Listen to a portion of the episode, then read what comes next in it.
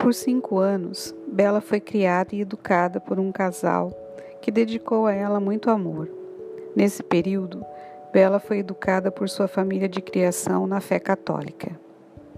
Bela amava muito seus pais de criação, mas passados cinco anos, sua mãe voltou para buscá-la e ela se foi para a América, com muita saudade de tudo que havia vivido até então.